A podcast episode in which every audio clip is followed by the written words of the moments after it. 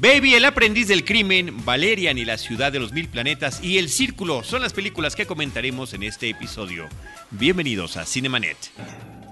El cine se ve, pero también se escucha. Se vive, se percibe, se comparte. Cinemanet comienza. Carlos del Río y Roberto Ortiz en cabina. www.cinemanet.com.mx es nuestro portal, es un espacio dedicado al mundo cinematográfico. Yo soy Carlos del Río y a nombre de Paulina Villavicencio y de Uriel Valdés les saludo desde Anchor Sound y saludo al equipo Cinemanet que se encuentra en esta ocasión en los micrófonos, comenzando con María Ramírez. ¿Cómo estás, María? Hola, bien, los extrañé. Un par te extrañamos, General Alola. Te extrañamos durante tu ausencia en esos últimos episodios, pero ya estás aquí de regreso. Ya estoy aquí con todo. Hice la tarea. Estoy muy emocionada de estar Venga, venga. Y me da muchísimo gusto recibir también a David Azar León. David es colaborador de Cinemanet un poco infrecuente porque de repente anda en misiones siempre en torno al séptimo arte. O sea, escribe guiones, realiza sus cortometrajes, estudia cine y demás. Pero bueno, David, qué bueno que ya... Y viaja mucho, viaja mucho. ¿Qué onda, Carlos María, Uriel? Un gusto estar aquí en los micrófonos de nuevo. Muchas gracias. Además, eh, también nos apoyan muchísimas misiones especiales de Cinemanet, como conferencias de prensa y eventos especiales que luego es difícil que podamos atender. Así que, David, muchísimas gracias. Y bueno, María, si te parece, podemos arrancar con la película Baby, El aprendiz del crimen, el título original es Baby Driver. Es una película de Edgar Wright y una película que viene con una serie de recomendaciones enormes. Pero antes de decirnos todo eso, ¿por qué no nos platicas un poquito de este director que a ti te piache, que a ti te gusta? me encanta. ¿Y de qué va esta película? Claro, este Edgar Wright es director, ha dirigido otras películas como Scott Pilgrim vs. The World o Scott Pilgrim contra los exnovios. los exnovios de mi chica. No me acuerdo bien del título en español, pero sí era, era muy extraño. Pero es una gran película. Esa película, estoy enamorado de esa película. Es maravillosa, ¿no? Tiene un ritmo vertiginoso. Es una película que está tomada de una historia gráfica, pero que está narrada como si fuera un videojuego. Y sin ser un videojuego, pero al ser narrada y contada como videojuego, estamos posiblemente ante la mejor película sobre esa temática. Totalmente. Porque utiliza todos los elementos, en las vidas extras, los villanos, los, los, los, eh, los, episodios donde tienes que estar peleando con alguien, las monedas que ganas, en fin, y de verdad que lo hace muy bien. Tantos elementos, como que siento que es de esas películas que quieres seguir viendo porque otros elementos va a seguir sacando. E incluso también tiene elementos importantes como la música. y una canción de Metric que que tiene esa película que me encanta, que creo que va muy ligada con lo que pasa con Baby Driver. No, bueno, es que ese es un tema de ese director que tiene también un gran talento para poder seleccionar una serie de rolas y, que se convierten en parte importantísima de la película. Se vuelven la, la, narrativa de la película. Pero bueno, también ha dirigido otras películas como Hot Fuzz, este, protagonizada por Simon Pegg, y también El, des, el Desesperado Esperar de los Muertos o este Shaun of the Dead. Shaun of the Dead, que es un gran título, ¿eh?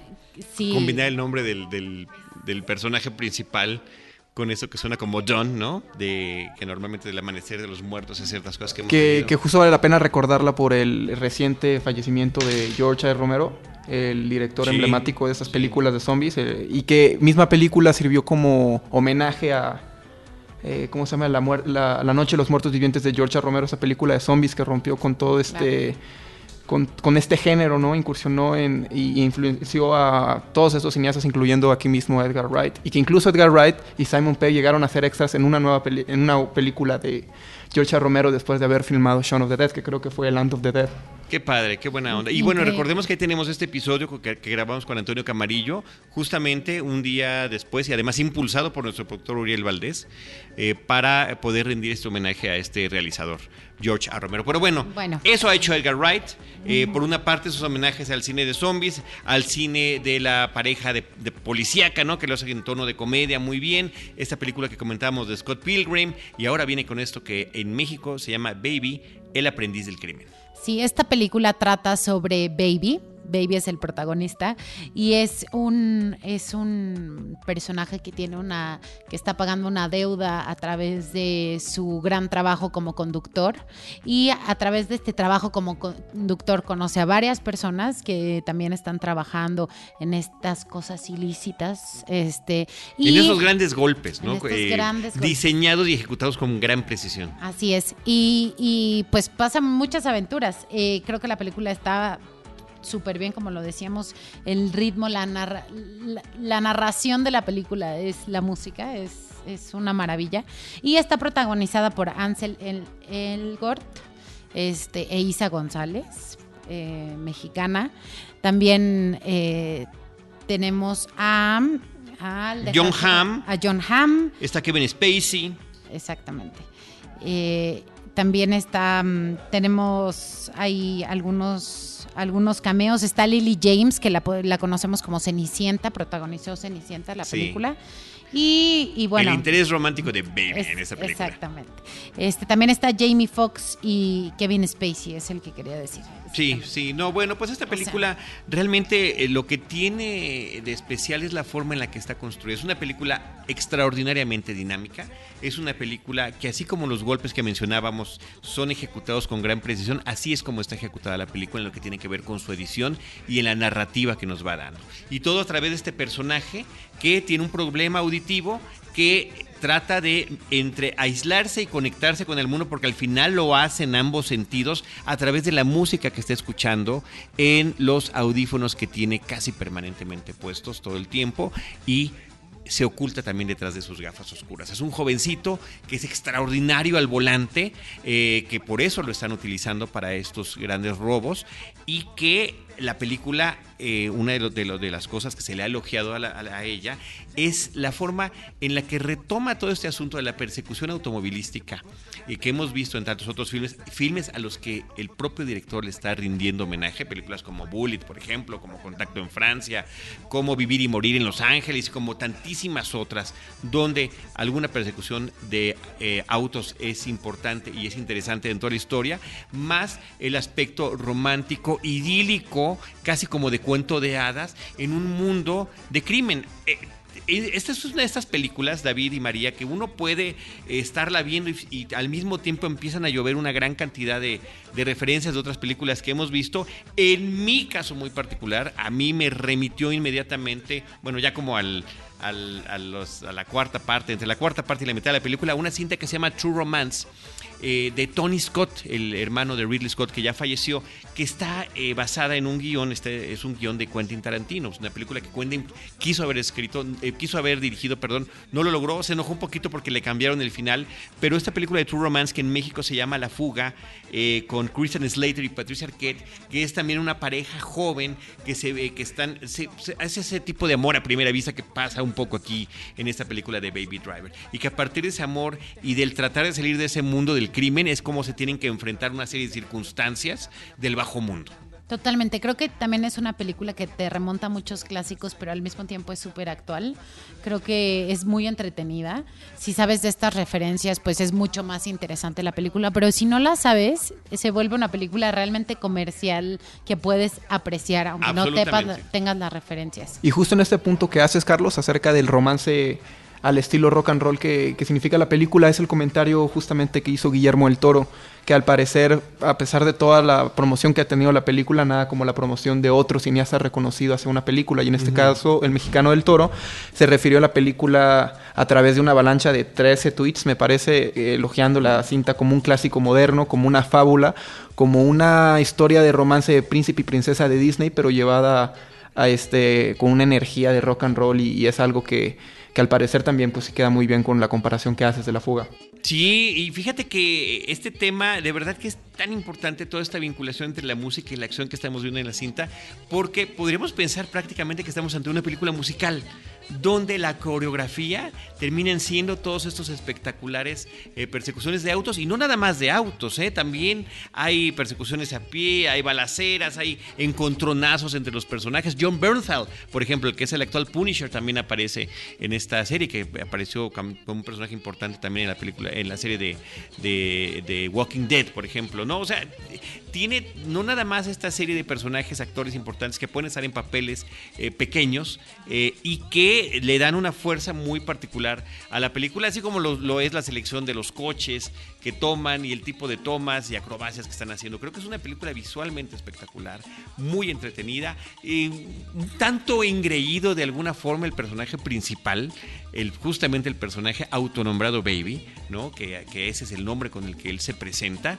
eh, pero finalmente me parece que, que, cumple su propósito. Por ello tengo algún, algún problemilla con algunas decisiones que toman unos personajes hacia el final de la película que podrían contradecir lo que son en el fondo, pero bueno, no quiero spoilearlo en este momento, nada más que sí, una película 100% perfecta, siento que no lo es definitivamente, pero efectivamente es un entretenimiento del primerísimo nivel. Bueno, no es una película 100% perfecta, pero tiene 100% en Rotten Tomatoes. Casualmente. Casualmente. de verdad es una película ha sido elogiada tanto por el público como por la crítica. La verdad creo que sí es una película súper completa, súper redonda. Y por favor, si la van a ver, no lleguen tarde. O sea... No, ni un minuto. Ni un minuto, ni un minuto. O sea, la primera la secuencia inicial es espectacular. O sea, y además es fundamental para entender a los personajes. Es fundamental, pero es espectacular. Es de esas películas que justo comentaba que me pasó lo mismo con Scott Pilgrim, este, que estás esperando que pasen más cosas. O sea, quieres ver el siguiente segundo y el siguiente segundo hasta que se acaba. Realmente a mí es una película que creo que, que funciona muy bien y se las recomiendo ampliamente. Yo les recomiendo que si pueden, antes vean y busquen esta cinta de True Romance de La Fuga, ya sea para que la vean antes o después, pero siento que son dos películas que efectivamente se pueden llevar muy bien, o inclusive también Hit, esta cinta que reunió nuevamente a dos talentos como el de Robert De Niro y Al Pacino eh, donde también se hacían eh, robos impresionantes eh, de bancos de y los demás. ¿no? De parte de Michael Mann. De Michael Mann, impresionante película que también podría ser una de tantísimas, insisto yo, tantísimas referencias que puede tener esta película, Baby, el aprendiz del crimen. Sí, y justo decías de True Romance, que era escrita por Quentin Tarantino. Al final de la película en en los créditos sale un agradecimiento al director a Quentin Tarantino y Edgar Wright contestó en, en su Twitter que que justo había agradecido a Quentin Tarantino porque le había dado unos tips para, para las persecuciones de autos, este soporte general, ayuda general y una idea muy cool para, para el guion. Entonces, pero queremos saber cuál es, esa sería la cosa, poder saber, eh, saber, Después de verla, ya claro. cuéntenos ustedes qué piensan. Oye, y bueno, nada más retomando, ya la última, la última recomendación. Yo no sé ni dónde se consiga porque a mí me costó mucho trabajo en su momento. Bueno, yo, yo la vi en el cine originalmente, una película de William Friedkin que se llama Vivir y Morir en Los Ángeles. Eh, que también tiene extraordinarias eh, persecuciones de automóvil.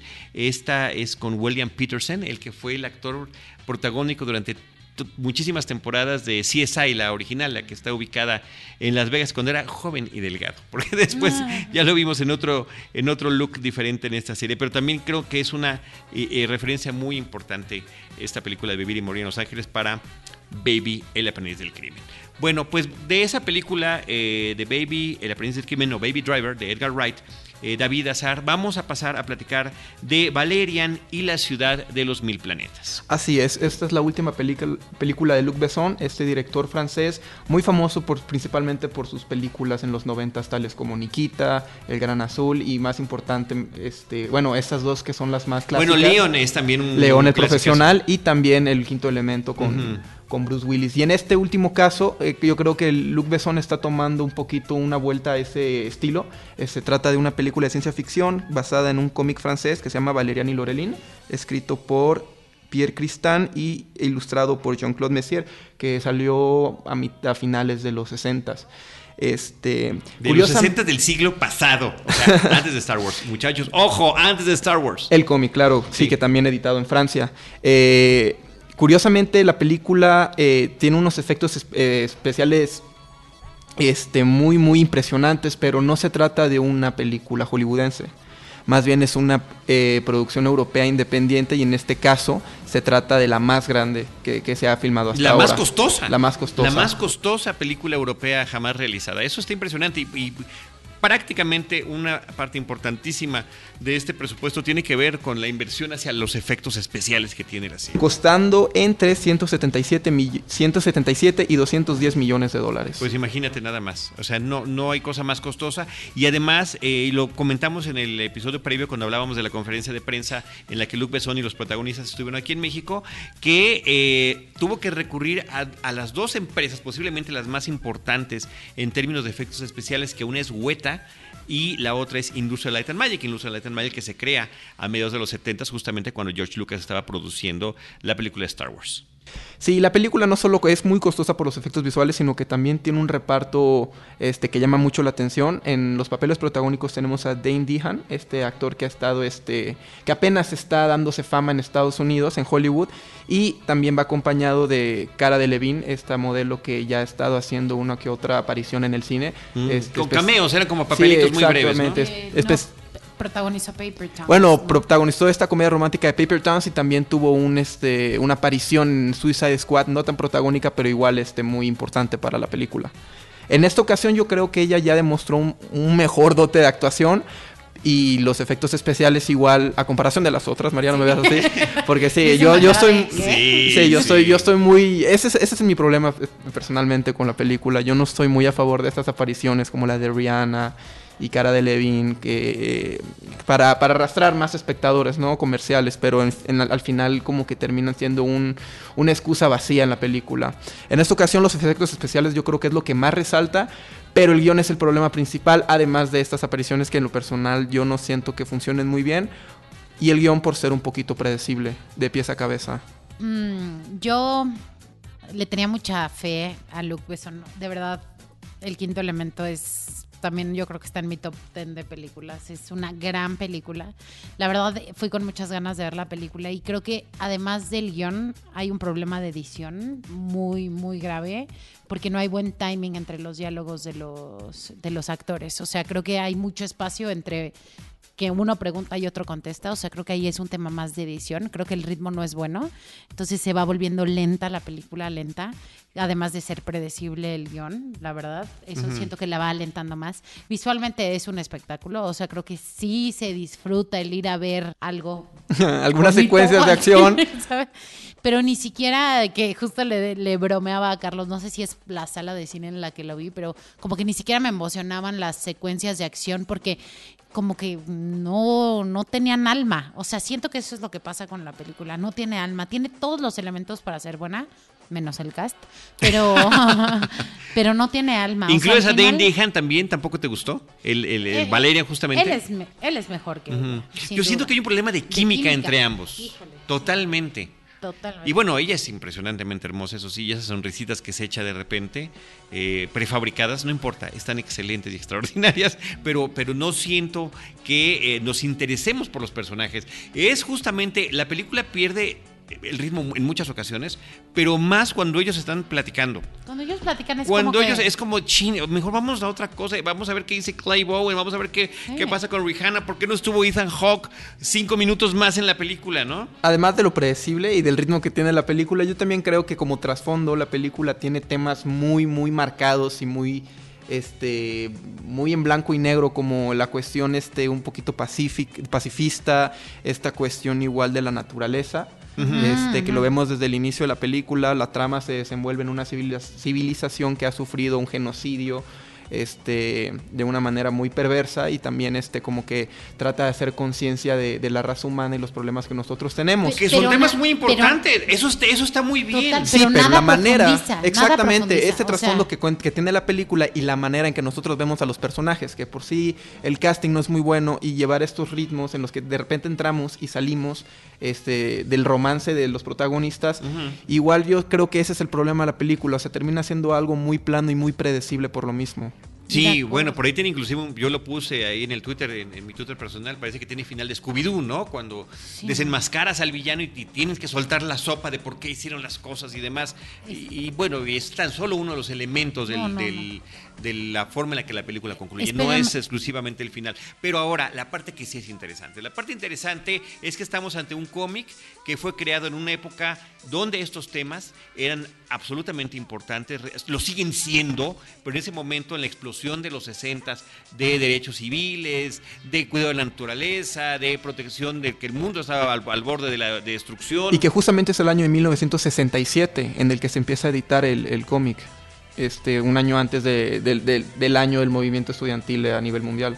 Exactamente, y de, y de un año, el siguiente, el 68, que sería también eh, de, películas fundamentales de la ciencia ficción, que habían tardado años en llevarse a cabo, como 2001 de del Espacio, como eh, también El Planeta de los Simios, que arranca en ese año, Barbarella también es una película de ciencia ficción de 1968, y regresando a George Romero, pues también este, los, La Noche de los Muertos Vivientes es justamente de ese año. Entonces, y... Eh, es interesante que un director que leyó estos cómics, que aquí no, no nos llegaron a México, al menos no a un nivel comercial, bueno, tiene este recuerdo de su infancia, mantuvo de alguna forma este contacto con los creadores del cómic, tanto con el escritor como con el, diseñador, el dibujante, que trabajó con él en el quinto elemento, y ya cuando llega la película en 2017, 50 años después del origen de, este cómic, pues resulta que los temas ya los hemos visto en otras ocasiones, han sido retomados por muchos otros eh, proyectos eh, cinematográficos, eh, televisivos. vaya, La Ciudad de los Mil Planetas es una de las líneas argumentales de, estos cómics. Del universo de, de, Del universo de Valeria Lorelin, Valeria Lorelin y Lorelin, y este, y, que, es interesantísimo, ¿no? Cómo una estación espacial puede ir creciendo a partir de que se van uniendo diferentes culturas y después, no nada más, primero las culturas de la Tierra y después culturas extraterrestres y termina en algún otro punto del universo. Bueno, eso se retoma en una serie que se llama Babylon 5, lo dije también en el episodio pasado, es una serie increíble de ciencia ficción que deberían ustedes ver de principio a fin. Es además un ejemplo de lo que debería ser una serie televisiva donde está concebida de principio a fin por parte de su creador y no ir viendo qué éxito vamos teniendo y dependiendo de eso vamos alargando, no como si fuera una telenovela, ¿no? En fin. Pero todos estos temas, insisto, han sido desarrollados de mejor manera en otros proyectos. Es lo que te iba a decir. Sí, ese, es el, problema. No puedes decir que está interesante que sea eso. O sea, sí, del cómic, pero no de la película. O sea, no, no, no. el principio de una era tan importante cómo hacen esta película. Tiene problemas hasta de continuidad. O sea, va tan básicos como la continuidad. En una escena, eh, Cara trae un arete de diamantes.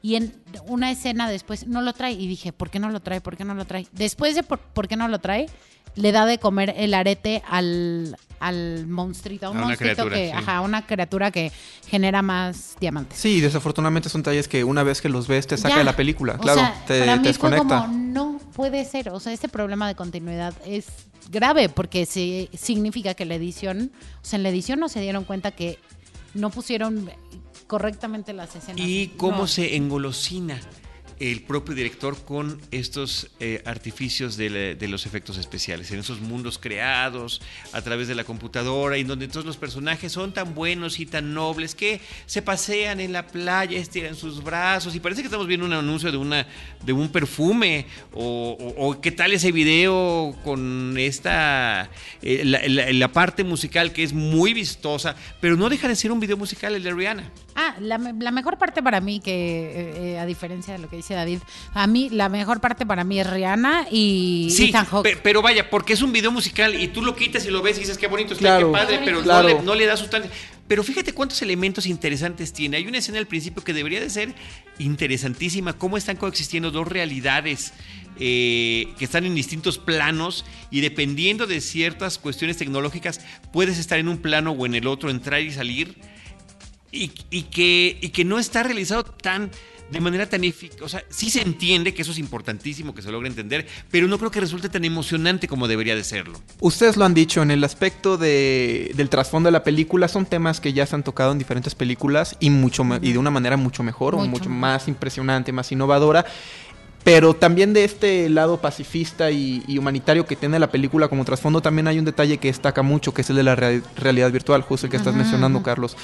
Y yo creo que en ese terreno igual Luke Besson no va a tener mucha suerte porque yo también, este, como tú, yo creo que no sacó bastante provecho el provecho que pudo haber sacado con este elemento y justamente me viene a la cabeza lo que puede, lo que, lo que al parecer Spielberg nos tiene preparado para dentro de un tiempo con este, con el tráiler de esta nueva película que sacó, de esa nueva producción que salió apenas en, en Comic Con en San Diego de, ¿cómo se llama? Player One Ready, Ready Player One.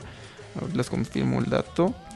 Ready Player One, parece ser que iba a llevar la realidad virtual a otros niveles, pero incluso si no hemos visto la película y no tenemos un punto de referencia, yo también opino que Luke Besson aquí también pudo haber aprovechado mejor este, este, este elemento que no solo en la ciencia ficción, sino que hoy en día ya está siendo cada vez más importante y está siendo más tangible para nosotros la audiencia. Sí, de hecho el director de Los Gatos de un corto que estuvo nominado a Ariel en esta en esta edición. Que debió haber ganado. que debió haber ganado. Es el que más me gustó y lo dije, lo dije cuando grabamos el episodio antes de la ceremonia. Él también está explorando esta posibilidad de llevar la realidad virtual, la bueno, VR al, al, cine, o sea, de manera mucho más completa. Y creo que. Sí, y nos acaban de presentar unos proyectos también en el último festival de cine de, en, el, en el Estado de Guanajuato, ¿no? Sí, y la otra cosa que iba a decir sobre Valerian, eh, lo que creo es que también trató de tener muchos tintes tipo el quinto elemento, con con personajes como el guía turístico que me hacía referencia al, conductor de, del crucero en, el quinto elemento. Sí. Pero como que se quedan también ahí, ¿no? en dos segundos. Siento que quisieron meter muchas cosas en una sola película. Y no, supieron desarrollarlos. nada.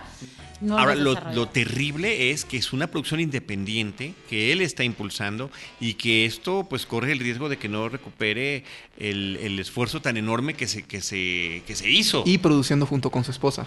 Sí. Ay, no, eso sí. Eso sí es una historia de amor. Tal vez un romance más fuerte que el de los protagonistas. vayan, a verla, vayan a verla. No, bueno. No, y también vale la pena, yo creo que ver lo que, lo que, lo que hace Luc Besson este, tanto 50 años después de, de este cómic francés, tanto como tantos años igual después de las películas que, lo hicieron un, director de renombre, ¿no? Un, director que representaba a Francia en los 90 con películas comerciales. Y sí, y que esas ya quedaron muy lejos, porque su mejor producción está justamente en aquellos momentos. Después se volvió muy bueno porque él es como muy creativo y tiene ideas y crea personajes y saca franquicias y no, Taken, ya están, ya es esa serie de televisión Taken. Y Nikita, porque además él no, no tuvo nada que ver con la serie Nikita, pero bueno, finalmente es un proyecto que se tuvo remake en Estados Unidos y después tuvo serie televisiva. Y este y bueno, el transportador, por ejemplo, ¿no? Pero en fin, pues ahí está. Ahí está este proyecto de Valerian y la ciudad de los mil planetas. Valerian and the City of the Southern Planets. Pero bueno, vámonos de ahí a Valerian a la última película que vamos a comentar en este episodio, que se llama El Círculo. The Circle. Esta es una película protagonizada por Emma Watson, Tom Hanks. Eh, es la última película que Bill Paxton grabó, este, porque falleció. Recientemente, en febrero de ese año. Muy bien, esta es una película basada en, una novela de, de, 2013 del mismo nombre, este, escrita por Dave Eggers, eh, y es una película dirigida y escrita eh, por James Ponsolt. Este, trata sobre, sobre una joven que, que, es contratada en una gran compañía llamada El Círculo, que es lo que le da el título a la película y a la novela, que, que pues pensemos un poco en, en Apple y en Google, y en estas empresas todas juntas en una sola, eso es El Círculo, este, que se encarga de llevar como la tecnología a todos lados, a todas partes, hacer innovación y este, eh, en esta compañía entra a trabajar el personaje de Emma Watson. Y cuando está ahí adentro se da cuenta que hay muchas cosas que parecieran buenas para el usuario, pero al final pues pues no, no, tienen una finalidad tan, tan óptima. Este, se va enterando de estos secretos que van atrás de cada personaje, de cada, mm, de cada producto que tiene la empresa y bueno, van sucediendo varias cosas, entre ellas su papá tiene esclerosis múltiple, que es interpretado por Bill Paxton, y la mamá pues está con el papá todo el tiempo, ellos son de, de una parte... Pues un lugar rural que, que realmente un pequeño pueblito, un pueblito. y con de, pues de bajos recursos económicos realmente, o sea, no, no en la pobreza absoluta, pero sí lidiando con cuestiones que están comentadas en, en la política de Estados Unidos que tiene que ver con el servicio de salud pública, ¿no? O sea, no tienen los recursos para el tratamiento de una enfermedad como la que tiene el papá en esta película. Pero bueno, lo relevante de, esta historia es hablar... Eh, independientemente de lo que, de cómo esté narrada, a mí lo que me parece muy interesante de la película El Círculo es, por una parte, tomar esos temas de lo que tiene que ver con el manejo digital en las, en internet, las redes sociales y la forma en la que estamos interconectados todos a través de diferentes plataformas y que en esta, en esta película de, eh, del Círculo justamente se supone que hay un esfuerzo integrador donde tu Facebook, tu Twitter, tu YouTube, todo lo tengas en un mismo sitio. Y a la vez está planteando un tema también interesantísimo que tiene que ver sobre la privacidad de las personas y cómo eh, podríamos estar ante lo que eh, hubiera escrito eh, se hubiera escrito por George Orwell en 1984, ¿no? Del gran hermano de Big Brother que te está vigilando constantemente, porque ahora justamente a través de estos artilugios digitales, pues bueno, se pierde esa cuestión y entonces se hace una suerte por parte de los, de los que manejan esta empresa, que entre ellos está eh, Tom, Hanks, de una apología de la apertura de los conocimientos, donde todo lo que hagas debería de estar expuesto al resto del mundo, ¿no? Un poco lo que en términos cinematográficos también ya se había contado en, otras películas. Cinematográficamente, en películas como Truman Show del 99 o ETV. La diferencia entre Truman Show y ETV, bueno, Truman Show fue mucho más exitosa, pero el personaje protagónico eh, no sabía, Jim Carrey no sabía que lo estaban, que desde su infancia lo estaban siguiendo las cámaras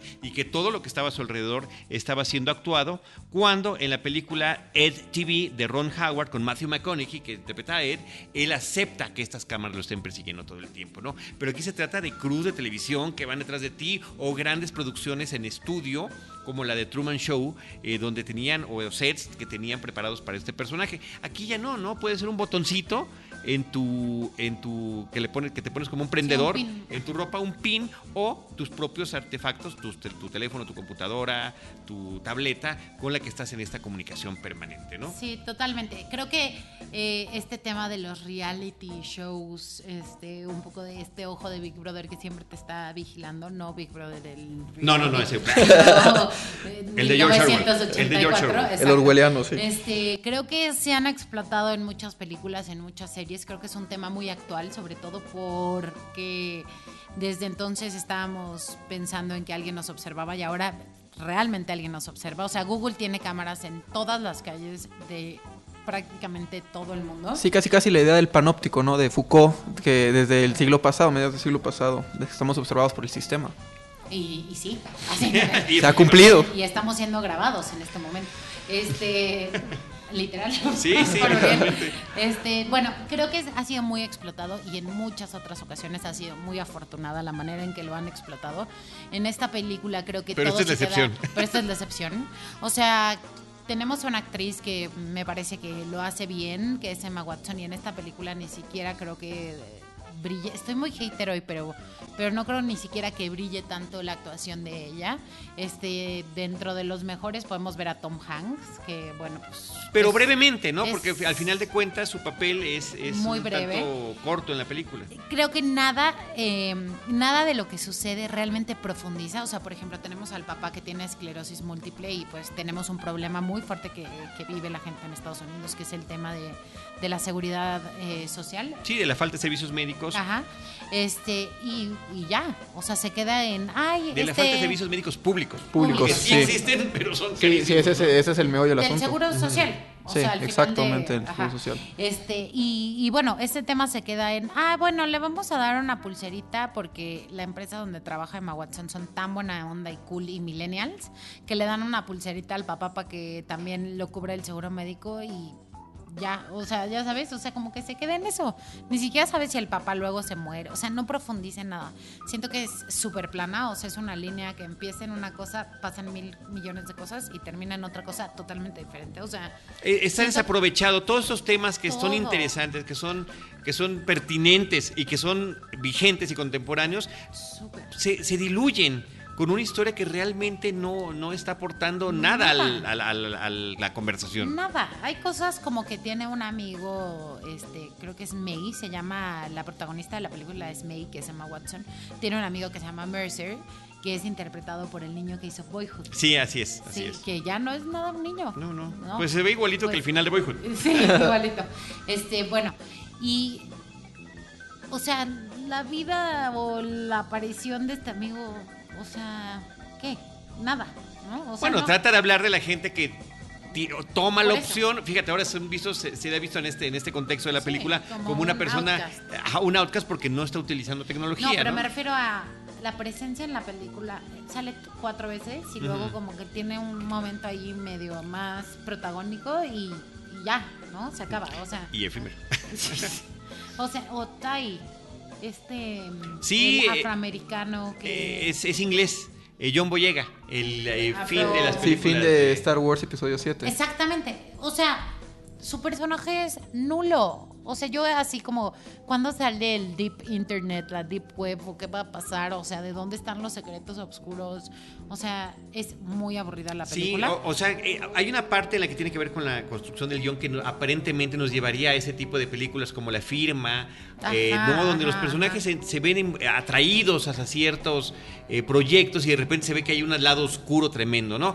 Pero aquí el lado oscuro es tan, tan absurdo, tan sencillo. Tan sencillo. Cuando, cuando hay, hay secretos que se revelan, nunca sabes qué goles son los secretos. No se revelan secretos. o sea.